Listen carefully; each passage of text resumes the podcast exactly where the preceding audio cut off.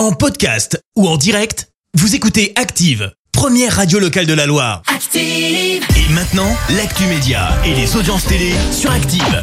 Avec Clémence Dubois Texero, comme d'hab, on débute avec les audiences. TF1 en tête hier soir. Avec le retour de la série Doc qui a rassemblé près de 3 millions de personnes, ça représente euh, 15% de part d'audience. Euh, Derrière, on retrouve France 3 avec des racines et des ailes. France 2 complète le podium avec la série La faute à Rousseau. Cyril Hanouna, condamné. Euh, Pour diffamation en cause des propos qui remontent au 25 février 2020 dans l'émission Touche pas à mon poste, euh, l'animateur avait reçu un homme condamné pour proxénétisme aggravé dans l'affaire Zaya.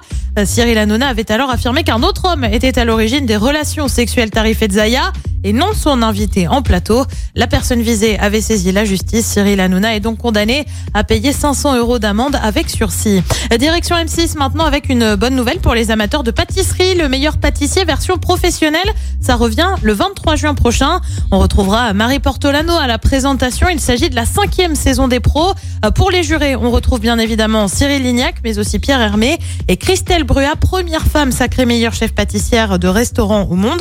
Maintenant, elle travaille à l'Elysée, juste comme ça, pour info. La saison 4 avait rassemblé 2 millions de personnes en moyenne. Allez, qu'y a-t-il de beau ce soir à la télé? Eh ben sur TF1, c'est la série HPI avec Audrey Fleurot. Sur France 2, comme tous les jeudis, c'est envoyé spécial avec un dossier sur les chasseurs. Sur France 3, c'est le film L'armée des ombres. Et puis sur M6, Jubilé de la reine oblige. C'est le film The Queen. C'est à partir de 21h10. Merci beaucoup Clémence. Clémence que l'on retrouvera tout à l'heure à 10h pour l'actu. Dans un instant, les détournements. Et aujourd'hui dans les détournements, Franz-Olivier Gibert, Isabelle Mergot et Jamel.